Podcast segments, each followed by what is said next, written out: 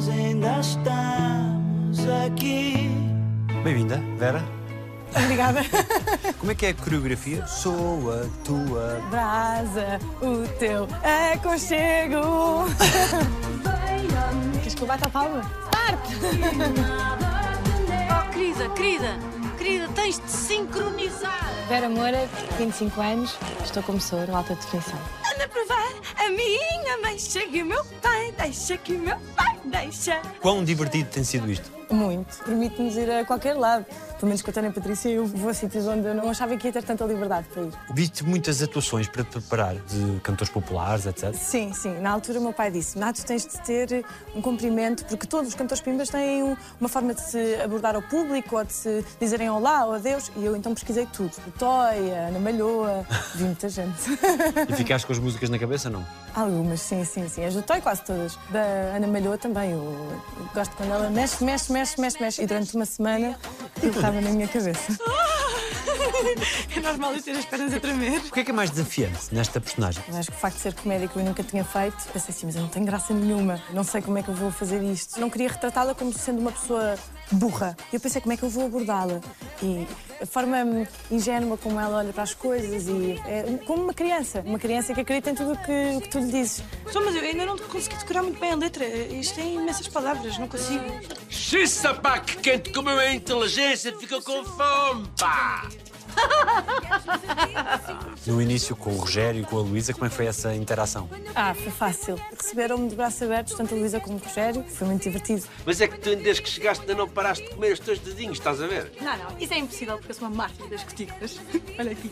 Como é que tu, quando uh, acabas de chegar ao meu namoro e, e acontece aquilo ao, ao Rogério, como é que tu lidaste com isso? Estava lá, nós íamos gravar ah, todos ah, juntos. Estava no camarim porque eu ia fazer uma cena com o Ricardo e com o Rui Unas e era a primeira cena de todas, portanto eu tinha chegado às 8 e eles às 8 e meia e bateu às 9 e 5 e eu assim, mas que raio, mas dois homens ainda não se despacharam, eu sou mulher, já estou pronta e saí, quando saí, eh, pronto, vi, vi, vi, vi tudo o que estava a acontecer eh, à porta da sala de maquilhagem e achei que era o Rogério com mais uma das suas partidas, porque ela às vezes fazia essas coisas, mas depois com a reação da Luísa ah, percebi que é que estava a acontecer. Eu nunca tinha lidado com isto à minha frente.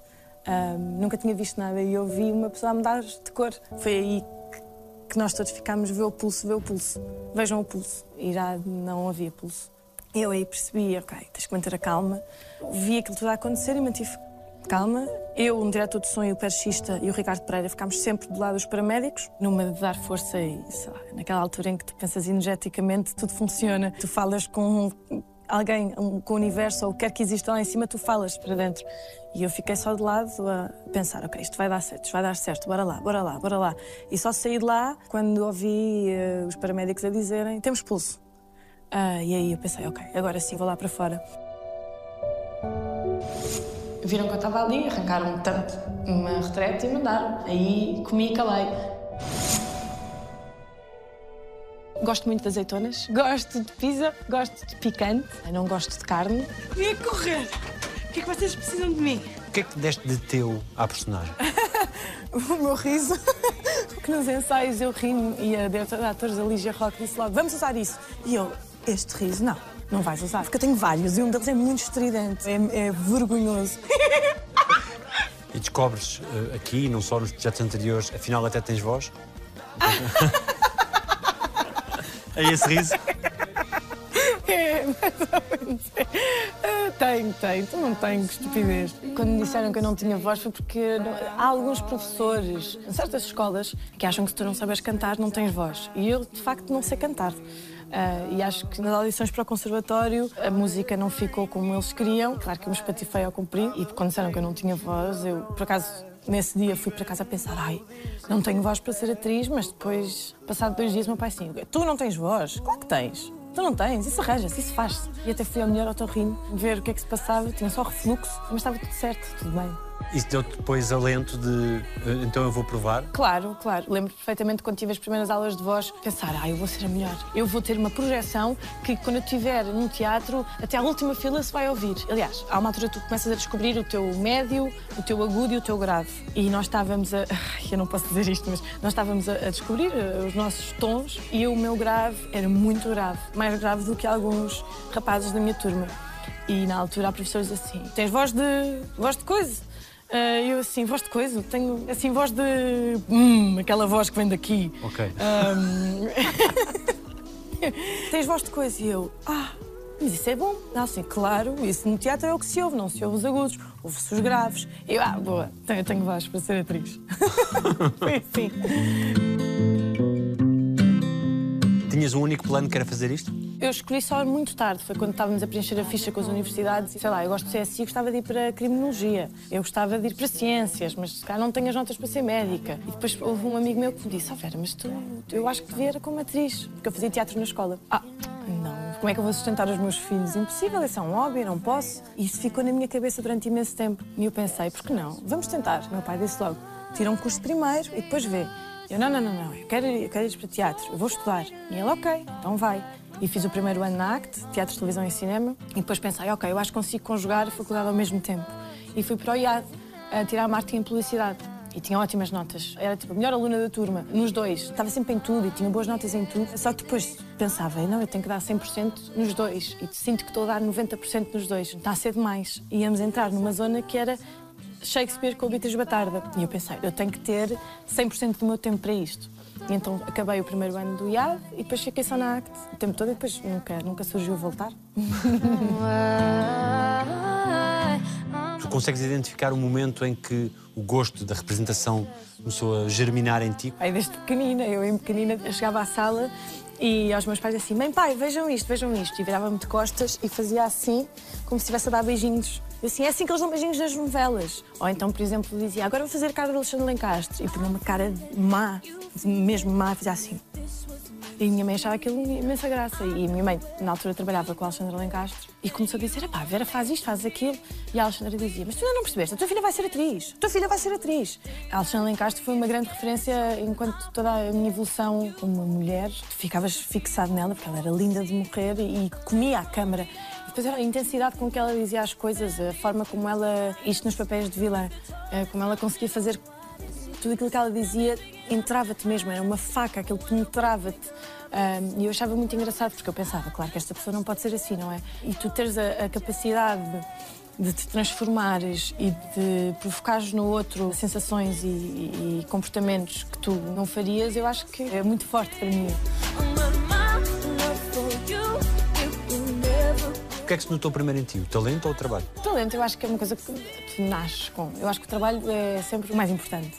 Tu com talento, o talento estagna. Tu podes tentar o que tu quiseres, mas depois eh, se tu continuas sempre ali a sentar-te à sombra da bananeira, algum dia aquilo vai falhar. Eu acho que se calhar a primeira coisa que vem em mim, não sei se foi muito talento. Eu era muito tímida. Eu lembro das vidas opostas e o meu coração batia na primeira cena que eu fiz. Eu tinha medo de ser a personagem. As coisas agora estão melhores. Esta é a altura certa. Eu tive logo trabalho, o que não acontece com vários estudantes de teatro, isso não acontece, tu de repente teres trabalho e quando acabou as vidas opostas não veio nada logo a seguir. E aí foi o momento em que eu fui mesmo muito abaixo, muito abaixo. Eu via toda a gente fazer coisas ou já sabiam que iam fazer e eu nada. E eu pensava, bolas, qual é o meu problema? O que é que eu tenho de fazer? E nessa altura foi um- foi uma altura perigosa, porque era a altura do Instagram, e eu pensei, ok, já percebi que o importante é ter seguidores, é pôr fotografias, é criar uma coisa de fãs. Isto achava eu na minha cabeça. De repente houve ali um mês, eu todos os dias chateava o meu namorado à altura para tirar uma fotografia e para pôr. Chateava-me ai, tenho que responder aos comentários, e eu tenho que fazer perguntas, e eu tenho que ser não sei o quê. De repente houve um dia que eu disse, pai, não, não estou a ser eu estou-me a borrifar para o Instagram. Eu não quero que isto seja a minha ferramenta de trabalho. Para algumas pessoas é, está tudo certo, mas não era o caminho que eu queria. E então, nessa altura, eu pensei, não, eu vou ter que criar o meu espaço como eu quero e como eu sou. E, portanto, vamos acabar com esta porcaria do Instagram e, entretanto, alguma coisa vai vir. E teve muita graça, porque a Carolina Carvalho, na altura, tinha-me pedido para dar contracena para uma self-tape, para um casting, que era o casting das doce. E eu fui ter com ela e ajudei-a. E ela perguntou-me, mas, ó Vera, tu não vais fazer o casting? E eu, não, eu não sei de nada. Mas, a ver, está toda a gente a fazer o casting para as doce. Toda a gente. Logo aí, a minha cabeça a pensar, porquê? mas porquê, porquê, porquê eu não? Porque sou feia, que- porque sou gorda, porque não tenho a imagem, não tenho não sei o quê. Eu pensei, não, não penso nessas estupidezes. E na altura, a Carolina começou a dizer, fala com a tua agente, liga à tua agente. E eu liguei. Está toda a gente a fazer o casting, eu não posso fazer. Ah, vou ver. E depois digo-te qualquer coisa. E aquilo estava-me a deitar imenso abaixo. E eu pensei, bolas que é que está a passar? Eu vou desistir disto, eu não sou feita para isto. E meti-me na casa de banho, as lágrimas quase a virem, eu fazer um esforço enorme. E pensei, não, Vera, este momento é da Carolina. Tu tens de estar aqui para lhe dar contra a cena. Não é para pensar nos teus problemas ou no que é que se está a passar, o que é que não se está a passar. Tens de parar. No momento em que sai da casa de banho, liga-me a minha agente a dizer assim, olha, vais fazer sim senhor o casting para as 12, mas também tenho aqui uma proposta da SIC para a nova novela. Não é um casting, é uma- um convite para fazer a Terra Brava. Eu? Convite? Então eu estava a chorar porque não tinha um casting há bocado e agora estou com isto. E aí eu comecei a perceber, calma, tudo tem a sua razão de ser, a ser não sei quantas faz aquele filme, é porque é para ela. É porque tinha de ser para ela, não era para ti. E está tudo certo, não há problema. Podes, por favor, inventar uma porcaria qualquer e sair comigo daqui? Há pessoas que querem as coisas muito rápidas e não percebem que às vezes, passinho a passinho, se tu cimentares bem o teu caminho, é muito mais fácil depois esperares, soltares coisas, depois quando tens de vir atrás não há sustento. Se tu queres ser artista, provavelmente queres ser artista aos 90 anos. E se o queres, tens de pensar muito bem no teu caminho. Tens de escolher as coisas certas. Por exemplo, é muito difícil para os atores quando não têm trabalho rejeitar. Agora não tenho nada, vem um trabalho. E isso aconteceu-me. Eu estava sem trabalho na altura e recebi uma proposta. E eu lembro-me de falar com a minha agente de agora e eu assim: epá, isto não tem nada a ver comigo, eu não quero ir por aí. Eu acho que isso vai ser outro caminho completamente diferente daquilo que eu quero fazer. E graças a Deus nós apontamos para o mesmo sítio. ah, e ela disse: então vamos dizer que não. E depois veio o amor, amor. Que eu disse: hum, ok, está certo.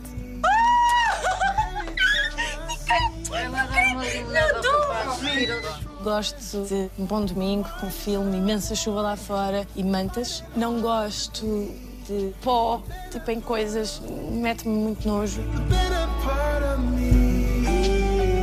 O que é que crees que se nota hoje mais em ti que foi semeado na tua infância? Acho que hoje em dia considero uma pessoa bastante justa e tolerante. E acho que isso tem a ver com muita coisa que eu passei, não na minha infância, que foi bastante feliz, mas a adolescência, que foi assim um bocadinho mais. Pronto, eu era uma adolescente. E eu ali coisas, lidar com a frustração e com a rejeição, era uma coisa que eu lidava muito mal. O que é que foi pior? Sei aquela parte em que tu és adolescente, 12, 13 anos, e como qualquer ator, quase todos so- sofrem bullying. Fui eu que cometi mesmo um erro, mas aquilo depois tomou proporções ah, que não valiam a pena. Não valia a pena teres ido por ali. As pessoas terem feito as coisas que fizeram. Agi mal com uma pessoa, mas foi sem querer, ah, mesmo. E na altura ah, havia uma miúda, estávamos as duas juntas, estávamos a fazer um vídeo. E pronto, e no vídeo aparecia coisas que não era suposto aparecerem. E eu, com aquela época dos telemóveis e isso tudo, ela disse: manda-me um vídeo, ok, eu mando, eu mando o vídeo e não sei o quê, e de repente aquilo vai parar a outra pessoa. E eu, ai, mas é que foi sem querer, ai meu Deus. E eu ver a minha vida toda andar para trás e depois, não fizeste propósito, eu sei que tu fizeste propósito. Eu não fiz, claro que não fiz propósito. Acho que eu fiz- ia fazer isto propósito porquê? Para ganhar o quê? Só que na altura éramos todos muito novos e as pessoas agem de uma forma muito mais agressiva quando estão em grupo. E na altura uniu-se toda a gente, de não, não, a Vera fez mal, a Vera esteve errada. E daí partiu para uma data de coisas. Ao fim de uma semana já ninguém falava sobre isso, já era porque ela é isto, porque ela faixa todos os rapazes, ou ela fazia-se não sei o quê, ou ela é isto. As mais velhas era porque eu era muito nova, elas eram dois, três anos mais velhas do que eu, e eu fazia sucesso com os rapazes da idade delas. Eu tinha, já era toda desenvolvida, tinha muito mais maminhas do que elas, tinha muito mais rabo, dava-me com os mais velhos e fazia sucesso entre os amigos delas. Criava um bocadinho de inveja. Foi uma altura tão difícil que eu passava muito tempo sozinha. E na altura inventaram 107 mentiras sobre mim. tipo, a minha mãe tinha cancro, tipo, coisas deste género. Porque é que alguém vai inventar que uma mãe tem cancro? E eu estava muito sozinha. O colégio, na altura, aquele colégio não me protegeu em nada e os meus pais estavam muito dentro da situação e queriam que eu mudasse e eu também. Tive que crescer, tive que aprender imensa coisa. Durante aquele ano que eu podia estar feliz da minha vida com os meus amigos, não, eu estava fechada em casa a contar os dias no calendário para sair daquele colégio, a lidar com o facto de perceberes, tão nova, que as pessoas de facto conseguem ser mesmo cruéis.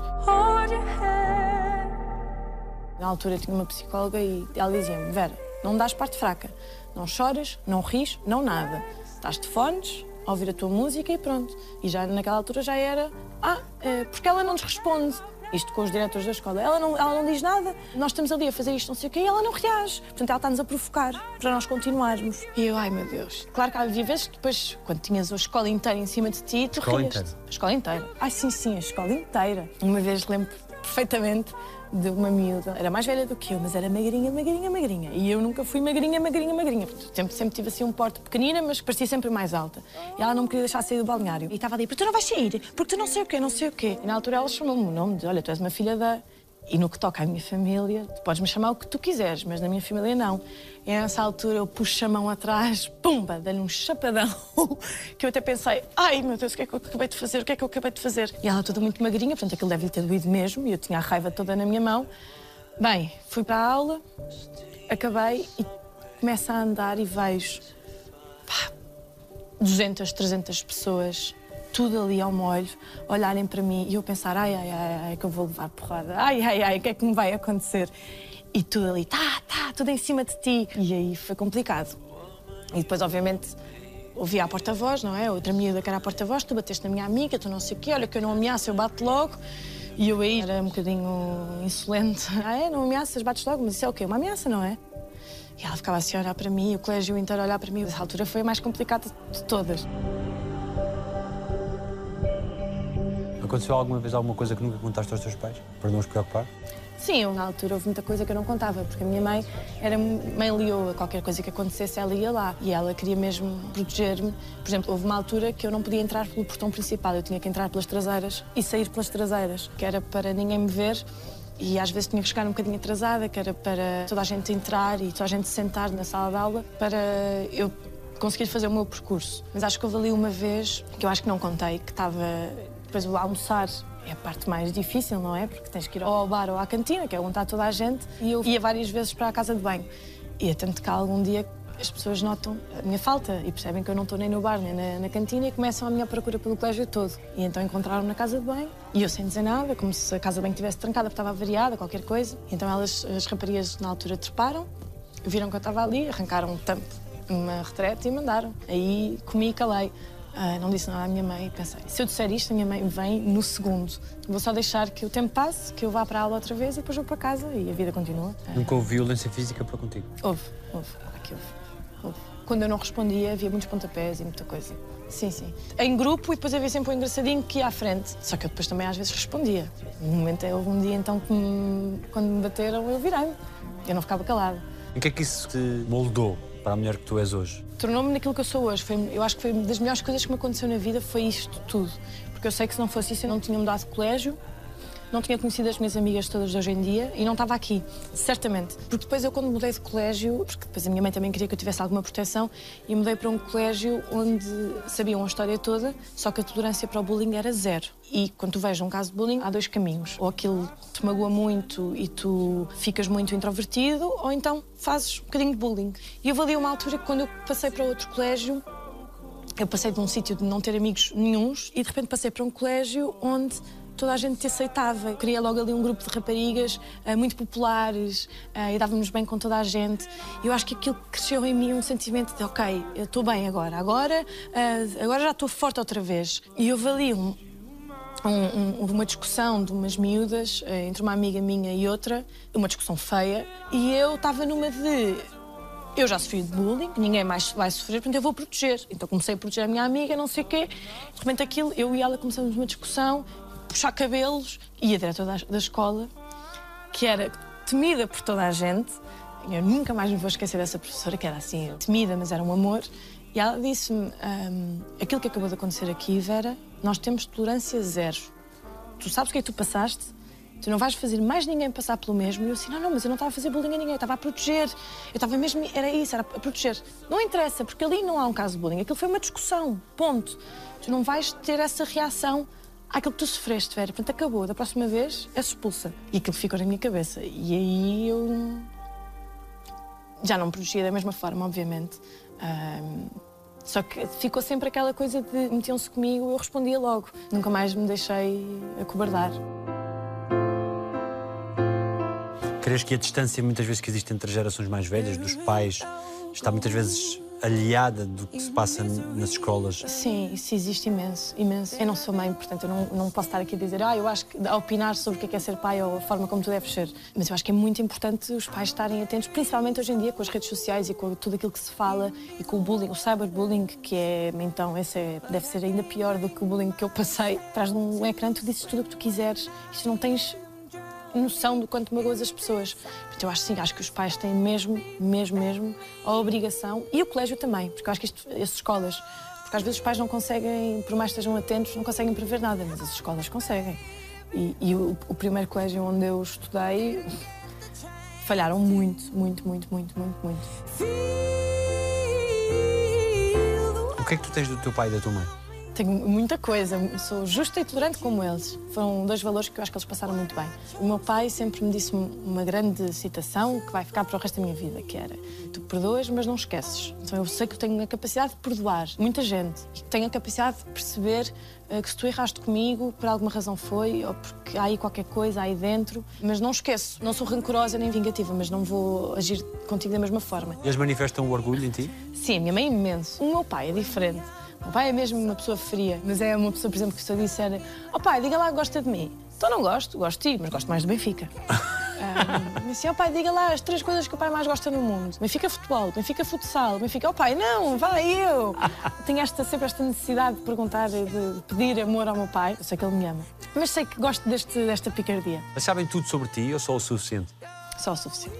Hoje em dia acho que a minha mãe sabe cada vez mais. Mas eu gosto de separar as coisas de não ser a minha amiga. Eu gosto disso. Crees que foi fácil para eles ver a sua filha num mundo como este e em cenas, nomeadamente no caso do clube, apesar de não teres tido. Não, mas eu já tinha feito coisas anteriormente de cariz sexual muito mais agressivo. E eles, sei lá, viram. A minha mãe é tranquila. Aliás, a minha mãe até puxa muito para essa coisa de vais fazer o clube, tens de ser sensual tens de descobrir essa zona em ti. E eu pensar, é aí que vamos começar a conversa de eu sei. eu sei. Eu sei que sou filha, mas eu sei ser sensual à minha maneira. O meu pai, eu acho que ele vê, mas ele depois não comenta muito. Ele prefere não saber. Ele é dessas pessoas. Eu fumo, não é? Uh, infelizmente. E só comecei a fumar à frente deles tipo, aos 19 ou assim. E na altura eu não queria fumar à frente deles, mas já, de repente já. Também queria estar com os meus pais, também queria fumar um cigarro e não queria esconder. Mas o meu pai, por exemplo, fingia que não via, olhava uh, para o outro lado. Eu acho que ele faz isso em muitas coisas. Se eu estiver a falar uh, sobre um assunto mais não sei, tipo, um namorado ou assim, ele prefere não ouvir. Ou se eu estiver, por exemplo, a chorar por causa do namorado, ele também prefere não ouvir. Ele foge, prefere fugir. Fumas desde que idade? Foi nos 11, eu queria parecer mais velha, que dava-me com os mais velhos, e fui estúpida, super influenciável, e comecei a fumar a partir daí. Uma estupidez. E os teus pais souberam disso quando? Apanharam-me aí aos 16, eu sempre escondi muito bem, sempre fui muito sonsa nesse aspecto.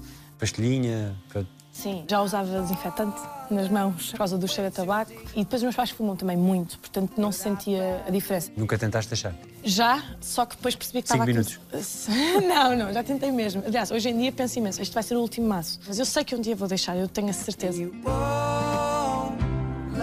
Não gosto quando as pessoas se levam muito a sério, gosto de viajar, gosto de ir ao cinema. O que é que é essencial saber sobre ti para te conhecer? Eu sou muito desconfiada, portanto, às vezes posso parecer um bocadinho. Não é arrogante, mas às vezes as pessoas podem pensar que. Não confias à primeira vista? Não, de todo. E às vezes já tive vários amigos, hoje em dia que são muito meus amigos, que diziam: Ah, eu não confiava nada em ti. Eu olhava para ti e pensava: Eu não acredito nesta pessoa, eu não confio nela. E já várias pessoas me disseram isso. Mas é porque eu não te conheço, portanto, eu não quero que tu saibas muita coisa sobre a minha vida. Também não quero saber muito da tua, porque eu não sei até que ponto é que tu me podes vir a magoar. Não te queres iludir também? Sim, também, também. Portanto, às vezes sou um bocado desconfiada. E porque eu sinto que tenho os meus amigos. Não quero mais, não preciso mais. Podem vir mais, mas eu não preciso mais. Estou muito confortável com as pessoas que tenho na minha vida. Portanto, não, não sou logo eu própria. E até porque eu acho que, que tu, seres tu própria com qualquer pessoa é um presente que tu dás a alguém. E mesmo aqui, por exemplo, Algumas maquilhadoras diziam, quando eu me comecei a, a despir um bocadinho mesmo, e na altura eu fazia a novela com a Bruna Quintas e com a Débora Monteiro, e acho que elas me ajudaram muito a ser eu própria, a ser mais tranquila aqui, não, não estar com porcarias. E na altura até houve uma maquilhadora que disse assim: Ah, pá, tu és uma sonsa, tu és assim, afinal eu não tinha noção. És arisca, tu dizes isso, e das bocas e não sei o quê. E hoje em dia, por exemplo, já é completamente diferente, toda a gente já sabe como é que eu sou. E já sabem que se manda uma boca, vão ouvir uma boca também. Quando projetas o teu futuro, o que é que te vês a fazer? Isto. Vejo-me a fazer isto. E tens pressa de ver o que vem a seguir? Hoje em dia já não. Hoje em dia já gosto muito de cada dia um dia, uma coisa de cada vez e de aproveitar o momento. Hoje em dia sou muito mais tranquila, eu acho. Sentes-te com a idade que tens? Não, mais nova. 23 ou 22. Sim, tipo isso. E com a idade que tu tens, o que é que se sabe que não se sabe ainda? Eu acho que não sei nada, mas eu acho que sei tudo ao mesmo tempo. O amor, não sei. O amor. O amor vai-se aprendendo?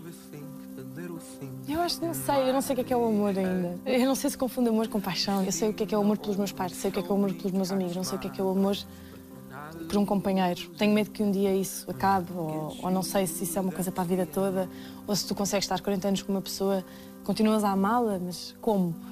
Não sei. Há uma coisa que eu sei sobre mim. É que quando me dão tudo e são muito queridos, não sei o que, eu farto-me. Ah, E eu preciso que me deem para trás. Mas eu acho que isso tem a ver com o facto de tu olhas depois para a figura paternal, tens em casa, não é? E o meu pai, como é assim, eu gosto, mas é. Dê-me um abraço, pai, vai-te gostar ao que comeste. Ah, fala assim muito bruto. Eu acho que depois isso nos rapazes acaba por projetar isso um bocadinho neles, que é quando começam a ser muito queridos e muito. Eu digo, ai, querido, não. Flores, essas coisas. Não. Não, não, não. Ou quando me querem impressionar. Isso então é o pior. Qual foi assim a pior surpresa que te fizeram? Está tão verde ainda, como é que eu digo isto sem, sem, sem depois as pessoas ficarem em casa assim? Ah, fui eu que fiz isto! Houve uma vez que eu disse que gostava muito de brigadeiros e trouxe-me brigadeiros. No dia a seguir apareceu-me com brigadeiros e eu pensei, O que é que ele devia ter feito, assim, com essa informação, por exemplo? eu já acho que já não gostava muito dele, portanto também tem a ver com isso. Eu acho que tinha a ver com isso. Eu é que não tinha coragem para acabar na altura. Mas o que é que te encanta num outro? Terem muita piada, muito sentido de humor, serem muito independentes. Eu acho que depois não gosto de forma como se vão Entregar. entregar. Já muitos sofreram por amor contigo, estou a ver. Não sei. Não, eu acho que sim, eu acho que sim. És sim. tu normalmente que acabas as relações? Sim. Com uma conversa. Sim, sim, sim, com uma conversa sempre. E magoa-me sempre, a conversa dói-me sempre muito. Eles choram, eu choro. A única pessoa que acabou comigo foi a única pessoa que ficou mais tempo na minha cabeça. Então eu acho que isso dá, diz tudo, não é? Qual foi assim o máximo de relação que tiveste? Foram dois anos, acho eu. E o mínimo? Oito meses. Tam- Só que são oito meses eu podia aguentar. Porque depois tenho que. Isto é tão mau. Como é que eu. Eu apaixono muito facilmente, depois desapaixono muito facilmente também. E por ti, apaixonam-se facilmente? Eu acho que sim, por acaso eu, eu reparo que sim, não é? Porque acho que sou muito tranquila, sou uma miúda que não cria muitos- muitas discussões, uh, ciumenta o quanto basta, não é? Também não sou banhonhas, mas também não sou maluca. Não sei, acho que sou tranquila, acho que se apaixonam facilmente. Por isso é que dizes que as, as relações para ti são mais paixão, precisas de sentir esse estado de arrebatamento Sim. permanente. Eu não sei se, se- se já senti. Tenho uma pessoa na minha vida que durou tanto tempo dentro de mim, na minha cabeça durou tanto tempo, e eu pensei assim, fogo, eu acho, que- eu acho que com esta pessoa era capaz de, de passar o resto da minha vida. Mas eu não sei, ao mesmo tempo não sei. Precisas de amor para viver. Desse amor Ah, de. Isso preciso, isso preciso sempre. Até porque eu sou namoradeira. Parto muitos corações, mas também não estou muitas vezes sozinha. Mas não é rapaz assim à estupidez, não. É uma relação e começar a conhecer uma pessoa. Só que eu gosto muito do processo de conhecer-te de uma forma e depois começar a conhecer outros lados diferentes e começarmos a fazer mais coisas, a viver um bocadinho. Só que depois sinto que há ali uma E altura. comer uns brigadeiros. Ai, os brigadeiros, eu prefiro comê-los sozinho. Mas não pode haver um momento de partilha com Não, de partilha pode ser, à vontade. surpresa? Pode ser. de- Uma flor, não? Ai, não, uma flor, não, não, não. Eu prefiro que do género façam. Que não te atendam o telefone. Não, isso também não. Mas se me atenderem sempre também não vou gostar. Ah, não? Não, não. Quer dizer que estão lá sempre, que não têm vida própria, que não, há- não há uma contrariedadezinha. Isso é bom. Deve ser muito fácil lidar contigo. Eu acho que é, mas pronto. Eu acho que os rapazes às vezes podem fazer. eh, Já, já perderam esta coisa ligar.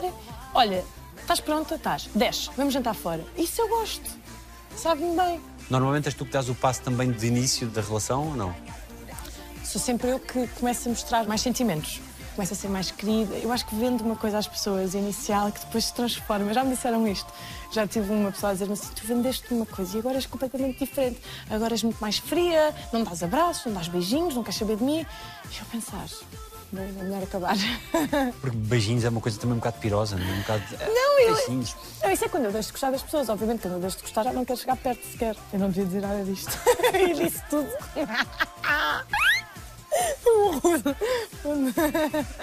gosto muito de estar com as minhas amigas. Não gosto muito de gelados.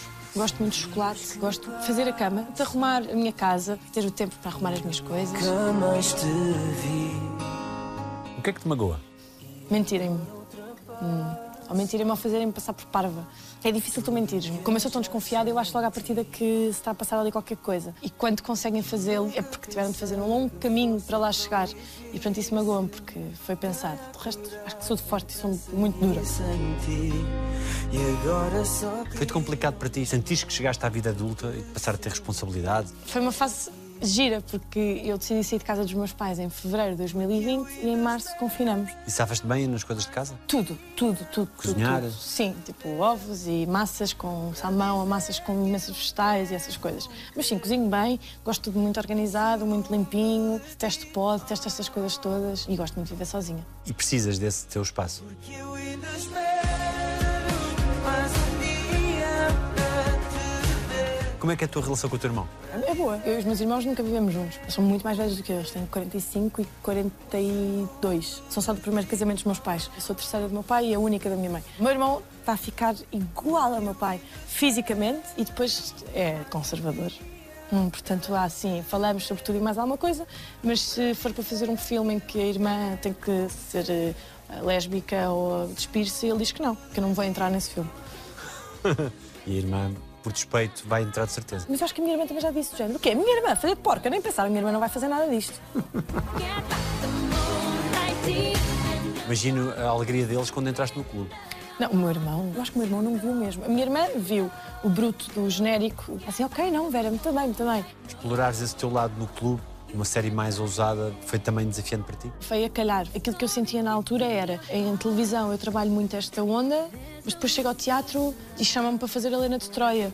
E eu pensava, bolas, mas eh, as pessoas precisam de começar a conhecer este meu lado. E quando veio o clube, foi tipo, "Ah, é isto mesmo, está tudo certo, é isto que é preciso agora para mim. E eu acho que moldou muito o meu percurso. Porque senão podias ter ficado acantonada num determinado registro. Sim, e isso era tudo o que eu não queria. Era mesmo eu pensava assim, nada, não. Eu gosto muito de fazer porque ah, tem muita graça, mas eu não vou fazer es- estes personagens para o resto da minha vida. E depois porque eu sei que em televisão se metes o pé aí, ui, é difícil. Agora não, agora tenho muito pronto escolher. Não há problema, eu sei o que é que eles gostam, o que é que eles não gostam, o que é que eles amam.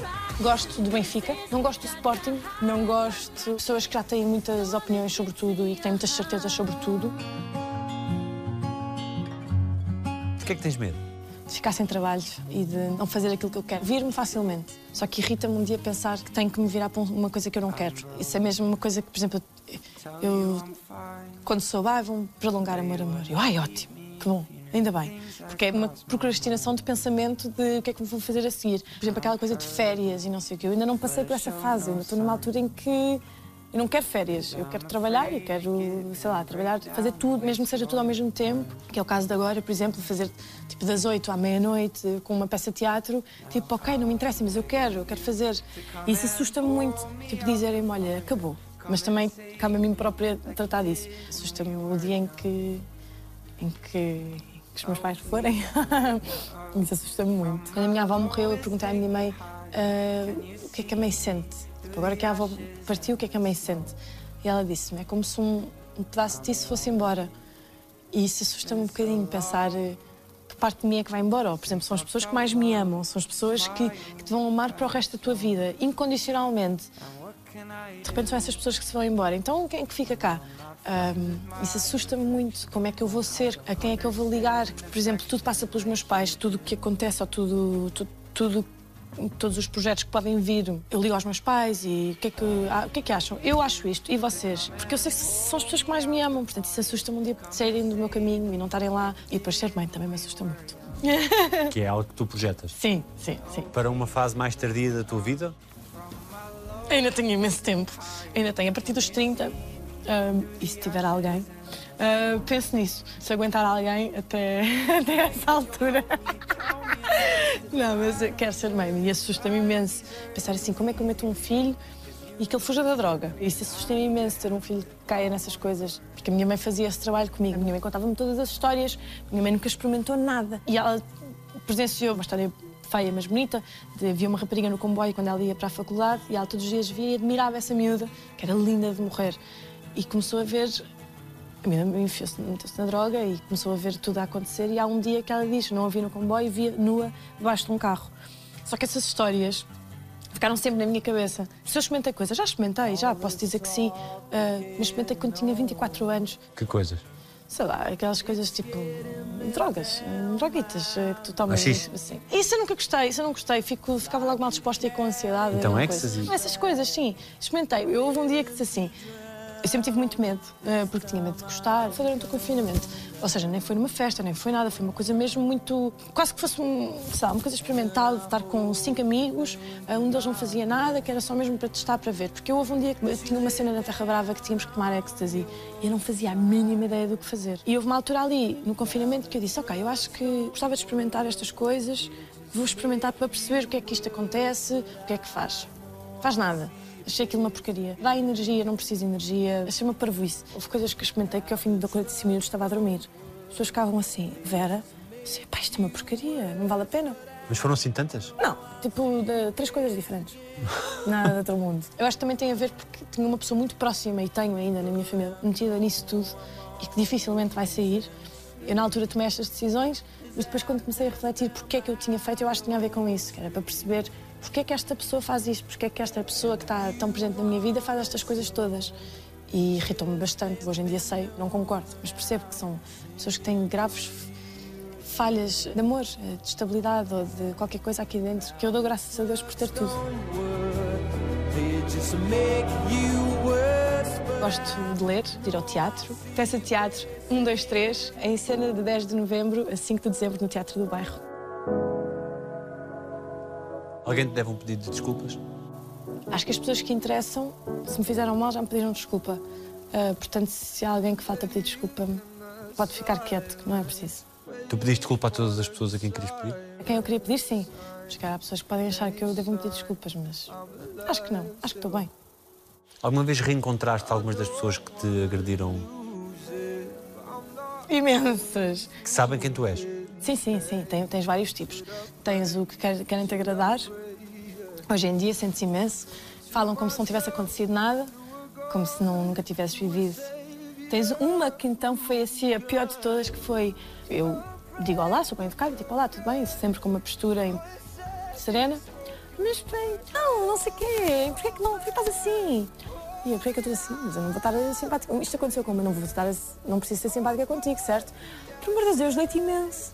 E eu, ah, tu ajudaste-me imenso, porque as pessoas diziam que tinham ajudado imenso por não terem feito nada. Como não faziam bullying, não diziam nomes e não sei o quê, mas eu ajudei-te imenso. E eu pensar, ah, pá, por amor de Deus. Já encontrei aquelas que empinam o nariz, ou... Os rapazes, então, foi... Acho que deve ter ali havido qualquer coisa que... Deve ter ficado mais gira, não sei, mas começaram todos a virar e a fazerem-se imenso a mim. Eu pensar, estás a gozar. Então tu que andaste a maltratar-me e agora estás aqui a tentar alguma coisa comigo. Não. Mas já encontrei imensa gente. Qual foi a melhor coisa que disseram sobre ti? Que eu era boa pessoa. Essa foi a melhor. Quando foi a última vez que tiveste sorte? Tenho muita sorte em, em várias coisas, mas eu acho que sou sortuda todos os dias pela vida que tenho. Acho que é isso. Portanto, é todos os dias. No fundo, no fundo, achas que a Tânia Patrícia mereciam uma oportunidade? Acho. Acho que se há tanta gente, e isto é dito a novela toda, se há tanta gente com falta de talento, que não sabe cantar e que tem tanto sucesso, porquê é que tu não podes ter? Sim, mas eu, eu não, eu não sei cantar. Tu e, e muitos cantores por esse mundo fora. Que Vera que achas que eu vou entrevistar daqui a 10 anos? Mais adulta, já tenho trabalhado imenso, tenho um mundo interior enorme, espero que já, sei lá, com um homem, tipo, com uma pessoa que diga não, não, já sei o que é que é amar alguém, que não me tenha fartado, que os pais ainda sejam vivos. Isto eu digo porque o meu pai tem 70, portanto, às vezes as coisas, 70 já é muito. Ah, sei lá, igual, igual, mas, mas mais velha. O que é que dirias àquela Vera de 12, 13 anos, que está a passar por uma fase complicada na escola e está fechada na casa de banho e tem uma amiga como tu, agora, vai ter com ela? O que é que lhe dizes? E dizia, isso vai passar, por amor de Deus, isso vai passar. Porque na altura achava que era tudo para sempre, não é? Que, que aquilo vai ser a tua condição a vida toda. E eu hoje em dia dizia, querida, não, isto daqui a uns meses já passou. Olha, faz assim, mudas de escola, vais para outro sítio, qualquer, mudas de ares. Mudar de ambiente é sempre bom. Isso vai passar, está tranquila, isso vai servir para alguma coisa. E serviu. O que é que dizem os teus olhos? Que tenho muita sorte e que sou feliz e que. E bora lá. Obrigado. Obrigada. Feito. É isto. tenho a ti e nós ainda estamos a